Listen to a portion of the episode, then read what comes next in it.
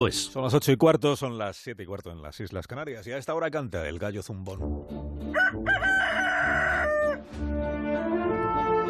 Hoy con Antonio Lucas. Antonio, buenos días. Buenos días, Alsina. Desconozco si la lucha feminista es el nuevo 15M, pero sospecho que estos últimos meses vibrantes, a 50 años de mayo del 68, apuntan a un cambio de paradigma que lleva incubándose con fuerza desde algo más allá del siglo XX.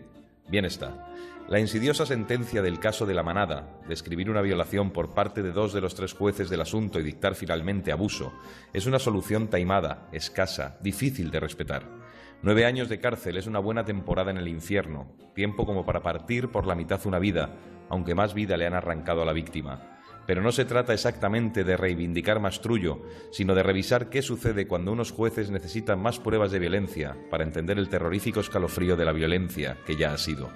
Claro que habrá que revisar el Código Penal, claro que la indignación social contra la sentencia es un paso más en un avance cívico necesario y en marcha al que nadie se podrá sustraer, claro que falla la justicia, claro que otras veces acierta, claro que hay que revisar desde las bodegas hasta la azotea de las instituciones, de todas. Claro que una violación es siempre atroz, aunque no caiga un golpe ni un grito.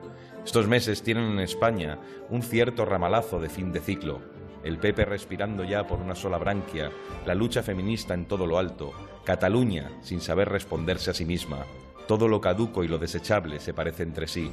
Algo advierte que en la calle hay que seguir zarandeando de nuevo las cosas, que una sociedad fuerte es aquella que sabe concentrar sus ideas en el presente, que este es el tiempo de un cambio de agujas donde el feminismo encabeza el convoy, que no conviene aceptar lo irremediable, que nosotros, los de entonces, no debemos tampoco seguir siendo los mismos. Hasta la próxima. Hasta el próximo día, Antonio.